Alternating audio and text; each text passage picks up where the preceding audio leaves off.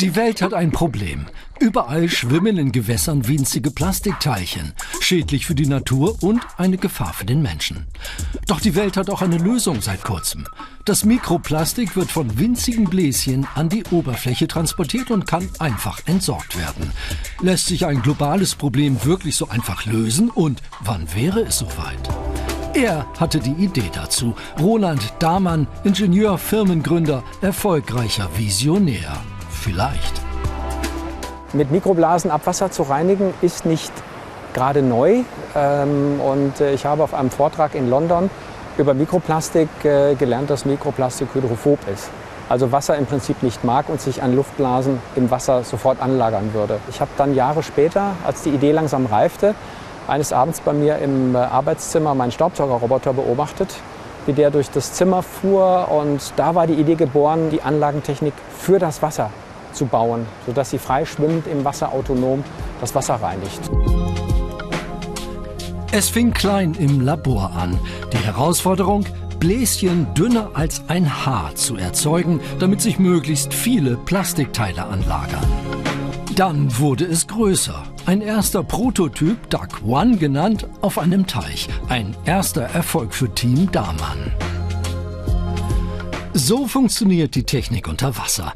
In zwei Meter Tiefe treten Bläschen aus. Plastik und Wasser haben so gar keine Anziehungskraft füreinander, ähnlich wie Öl und Wasser. Anders ist das mit Luft. Davon fühlen sich die Plastikteilchen eher angezogen. Deshalb lagern sie sich an den Bläschen an.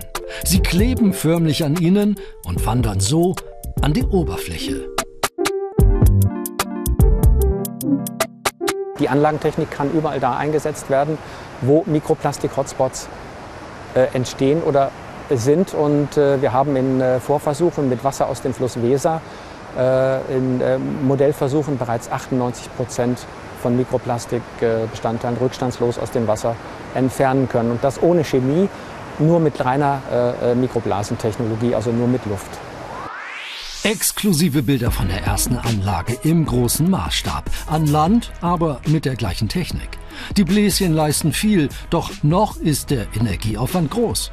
Weiteres Problem, auch Kleinstlebewesen wie Plankton könnten mit den Bläschen an die Oberfläche gelangen, fehlen womöglich als Nahrung in Gewässern.